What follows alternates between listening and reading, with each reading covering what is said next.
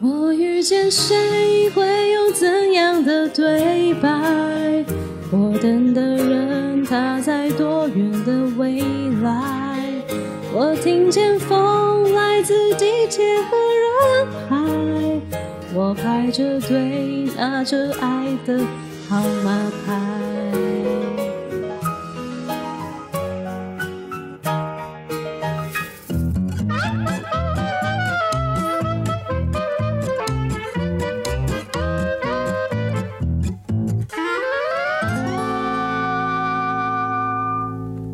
欢迎收听《超直白心理学》，我是小白。我是颜志龙。哎、小白，你刚刚开场会不会唱太久没了？有，我想说大家喜欢听我唱歌，所以我就要唱久一点啊。应该是开一个小单元，就是专门让小白唱歌，大家说好不好？没声音哎、 而且你知道，我们超直白心理学一集平均大概也有一万多个听众。哦，你刚刚那等于是相当于在小巨蛋开演唱会、欸，哇，好开心哦！只是票房不好，没有坐满。不是，只是大家听的时候不是同一个时间而已。 啊对对对。那刚刚唱的这是什么歌？刚刚呢是孙燕姿的这一首很有名的歌叫《遇见》，是以前一部电影《向左走，向右走》的主题曲，是由男神金城武和女神梁咏琪所演 的，对，其中一个主演的角色现在就坐在你对面，真的是受不 了。而且我很喜欢这首歌哈，因为它很能够描写一个在等待爱情出现的人的心情，哦尤其是那最后一句怎么唱，我拿着爱的号码牌，没有伴奏就不行了吧？哎真的， 很悲伤哈，拿着爱的号码牌，怎么会很悲伤呢？嗯，我现在的爱的号码牌定义比较不一样，就是大家要排队等我，哦别人要拿号， 对，别人拿爱对对的对号码牌。那老师，我想请问一下，你以前年轻的时候也有拿着爱的号码牌在等待爱情吗？有，不过我都是拿一号， 所以不用永等远的一号，是是是是是，哦，对。然后我自己以前念博士的时候，有一个学弟，我觉得那个学弟人真的超好，嗯，能力也不错，对，善良，但是谁嫁给他我都觉得会得到幸福，哦，但是他就是一直没有机会，不知道为什么就是缘分就是不到了，哈就没有找到另一半，嗯，就是一直没有到。然后我我记得以前那时候刚好就是这首歌出来的时候，我每次去听到这首歌的时候，听到拿着爱的号码牌，我就会想起那个学弟，我想说哇，一个这么好的人，怎么会、嗯对不对？好，那简单来讲就是说，有时候有些事情是需要等待的，对真吧？的，而且等待之后的结果，搞不好比立即得到还要好，没错，对不对？宁缺毋滥，嗯， 对。譬如说，我们讲一个那个以前我们大家常有的经验，就是你去吃那种便宜的牛排，下面有铁板面嘛，对，你是先吃牛排还是先吃面？我会先吃牛排，你会先吃牛排，及因为时行乐。但是因为铁板面，我后来都只吃一半。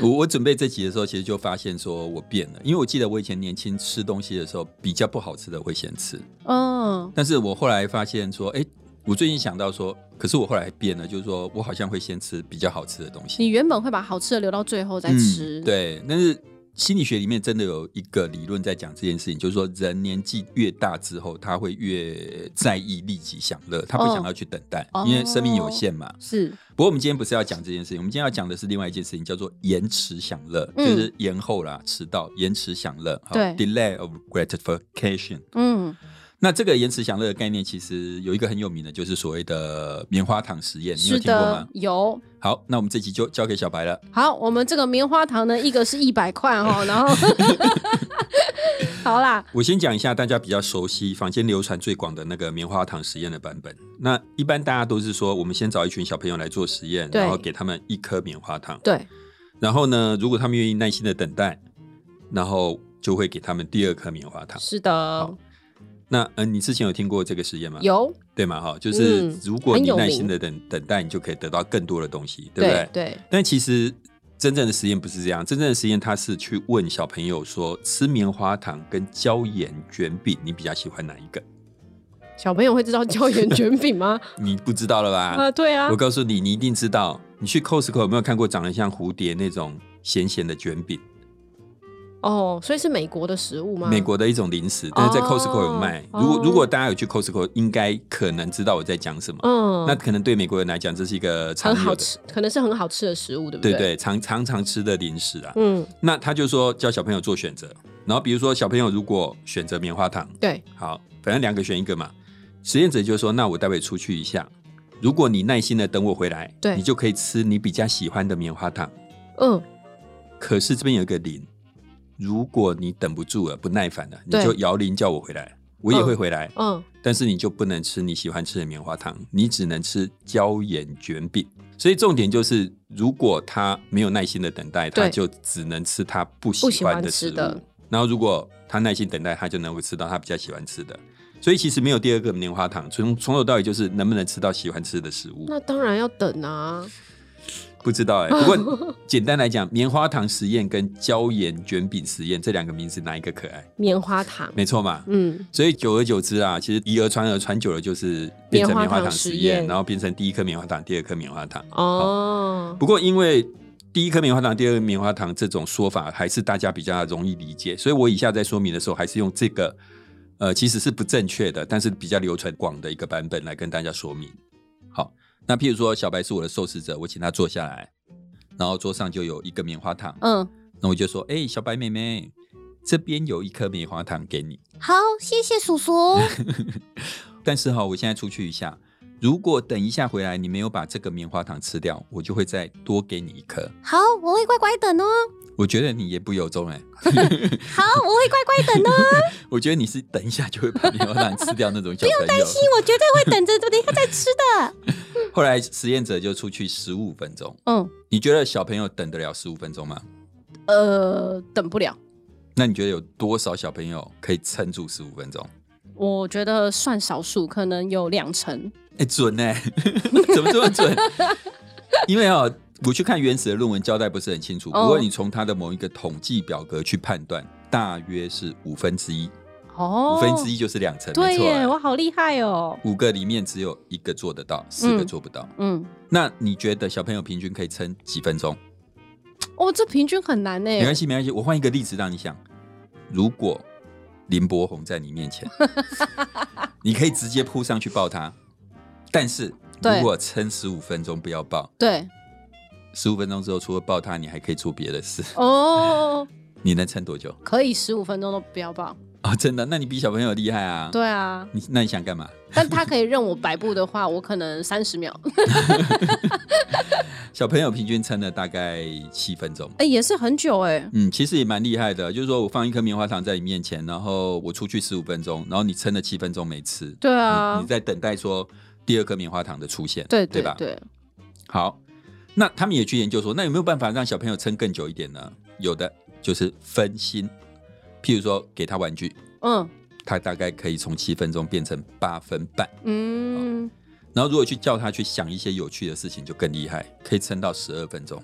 嗯，如果你没有给他玩具，也没有叫他引导他去想一些有趣的事情，他只能撑三十秒。哦就跟小白就跟我刚刚刚刚一样说 的一样哎，对我果然是小孩，所以小白如果说那个林柏宏在他面前的话，就放几瓶酒在你面前，你就分心开始喝酒，喝了再上， 对不对？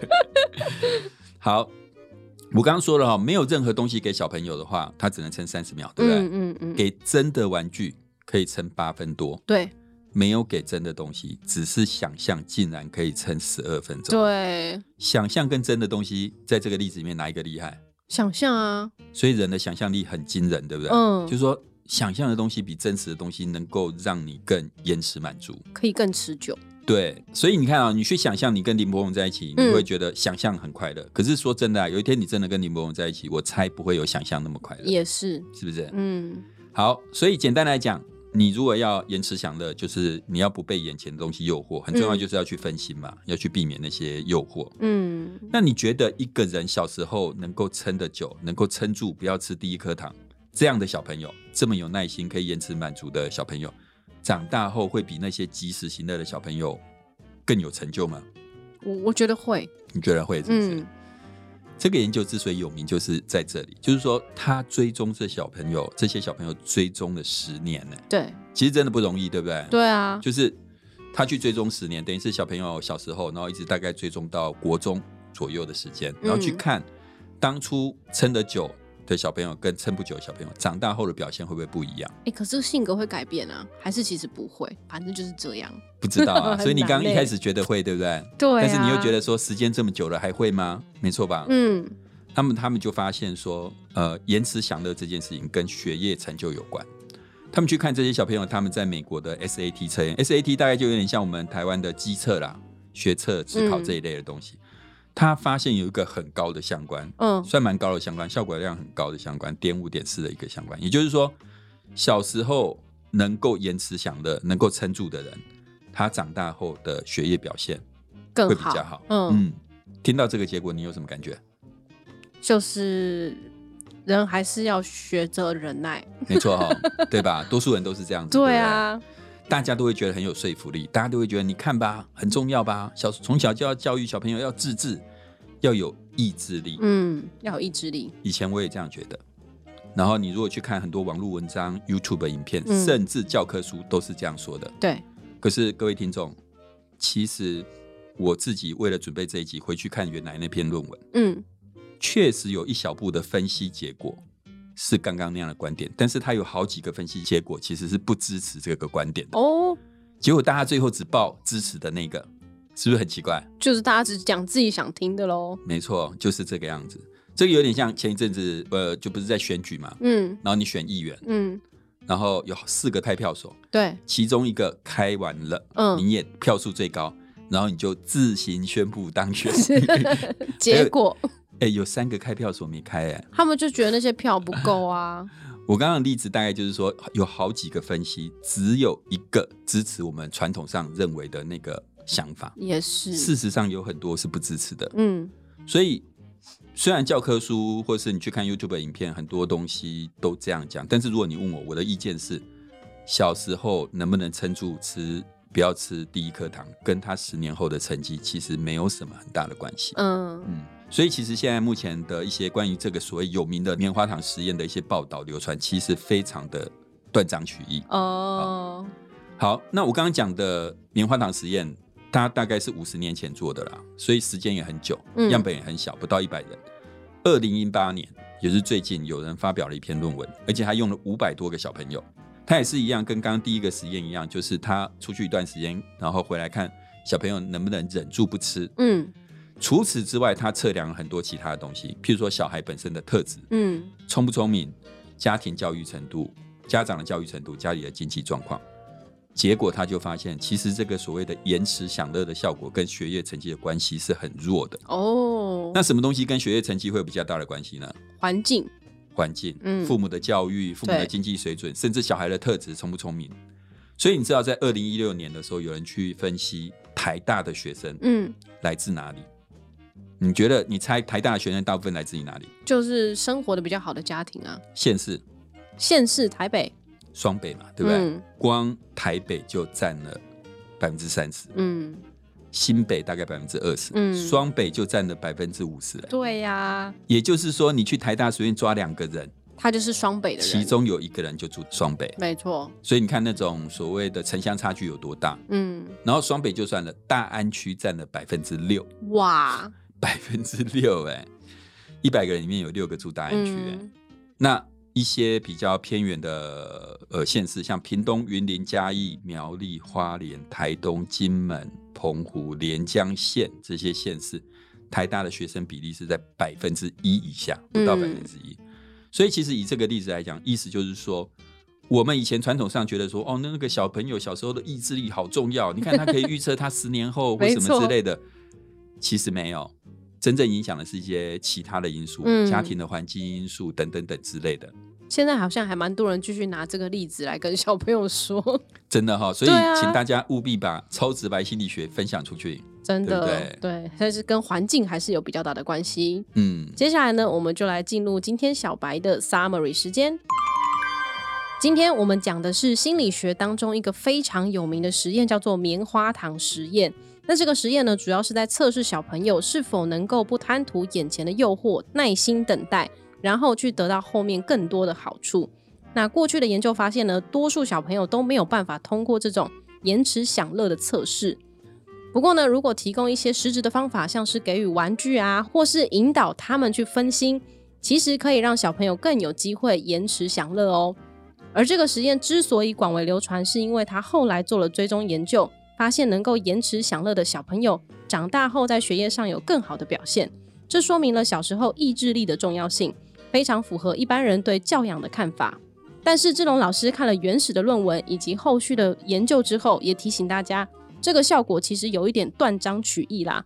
小朋友能不能忍住不吃第一颗棉花糖，和他未来的人生其实没有那么大的影响力啦。像刚刚这个哦，事实上我们之前在我们节目讲过很多次啊。你想想看嘛，一个呃十年前十五分钟小小的测试或是实验，它既然能够预测十年后的一个很重要的课业表现行为，嗯，像职考这样的东西，你想一想就会觉得不太合理。这对中间发生太多事情了。没错，那之前我们在我们的节目中其实有告诉大家说，你要判断心理学研究可以判断的一个方式就是小小的一个变动，它能够造成巨大的效果。嗯这就会是不合理的一个部分。嗯，好，所以听众朋友以后在看类似这样的一个研究的时候，事实上可以朝这个角度去思考。是的。好，接下来呢，又到了我们要来回应七八粉们贴心的留言时间。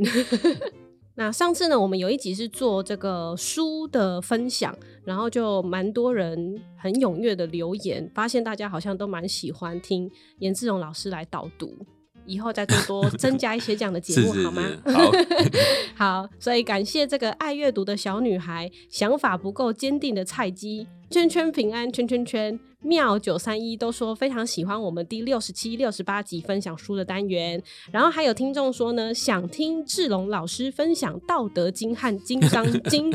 还特别强调“认真”两个字，这不是开玩笑的。老师，我们该怎么 办呢？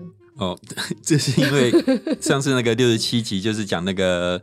追梦真的孩子的时候吧，嗯我好像讲说，因为我双子座，所以就是书不会读两遍。那时候我就讲了说，《金刚经》跟《道德经》我读过五遍， 对，没想到听众听进去，可以只要不掉可以粉，我们就介绍。 可能会掉小白、 对对对，哇，我很担心哎、是是是， 好，那有机会的话，老师会跟大家来做分享。然后再来呢，还有有人有一个小卡，他说超直白心理学是灿烂照扬一照的那个照，哦，对，这真的很高的评价欸，嗯因为那我们上次介绍那本书叫《灿烂千阳》，对对吧？他觉得我们比他多更是多一倍。兆哎，兆阳，但是可能会晒伤哎。 好，好，然后也有一个是他也叫做小白哦，他说也叫小白的小白说他一直都很喜欢严老师和小白，还夸号趁机告白，谢谢你的告白。然后呢，会请学生去买《傻瓜也会跑统计》，傻瓜也会写论文，他也会推荐学生听《超直白心理学》。严老师跟小白超幽默的风格真的非常的疗愈。嗯，谢谢这位听众，真的是我的衣 衣食父母。欸为什么？？怎啊么说他？推荐人去买我的书，然后又听我们的节目，衣食父母，好不好？对，真的非常感谢。嗯，然后呢，还有一位听众伦，他说我们是最好听的心理学节目。我要去跟哇塞心理学 说，啊没有了。嗯没有，宇哲老师有听我们的节目，他会听到。 而且呢，还会向小白告白说，小白的声音跟谈吐真的让我耳朵恋爱了。太棒了！嗯，我在这边的优点就是，除了耳朵恋爱以外，我还嗯看得到小白，连眼睛都在恋爱，哇太赞了！ 哇，嗯好你这样子这样子会被大家粉丝追杀哎、没有，最主要是被我太 太追杀。好，还有这个一位听众叫做 Man House，他说非常喜欢超直白心理学，很放松，谢谢老师、小白和幕后金主。对，真的要感谢幕后金主。真的 好你说外面那一位吗嗯，？是是是，？好，以及 Gina Chen，她说边做家事边听《超级白心理学》是我的日常，喜欢小白游走在黄色边缘，搭配志龙老师的为正经，很好笑。我我还好吧，我很我很黄色吗 我不是为正经，我是超正经。然后他说他小一的孩子也会一起听，祝福超直白心理学收听率节节高升，捐款多多。嗯，谢谢，而且我会努力把关。哦嘿既然有小朋友的话，我们真的必须要让小孩只游走在黄色边缘对， 不能越线。我我其实已经蛮收敛的 了，好而且这是第二次有人说小朋友也可以听我们的节目，我觉得对蛮厉害的、欸。对 啊，就代表这些小朋友其实都蛮成熟的，所以黄色这件事情其实还是可以，有没有？ 嗯，适度的， 好，接下来呢，还有一位粉丝是赖插卢，然后他中间这个名字的挡掉，他说他是我们的铁粉，超喜欢我们的节目，每集必听，希望林柏宏能上节目来当特别来宾。这个算是要满足小白的心愿， 对吧？啊没错，。那林志玲呢，他？现在在日本啊，在日本没 也有可啦 以他好像回来台湾了。哦，这样子。对，但人家有点忙，都生小孩了，老师还想干嘛？志玲回来怎么没跟我说一声呢？ 不重要。以上呢，就是我们回应听众的这些感想。好的，那我们今天的节目就差不多到这边要告一段落啦。如果各位喜欢我们今天这一集的节目，请帮我们分享我们的节目，也请订阅下去。那如果可以评分的话呢，麻烦大家都按五颗星，然后留言让我们知道，让我们有持续制作节目的动力。同时呢，我们有 IG 和 FB，也请追踪分享。那也希望大家未来和我们可以持续一起做公益。你可以在我们的节目介绍当中找到捐款链接，请大家和我们一起帮助流浪动物吧。超直白心理学，我们下次见，拜拜，拜拜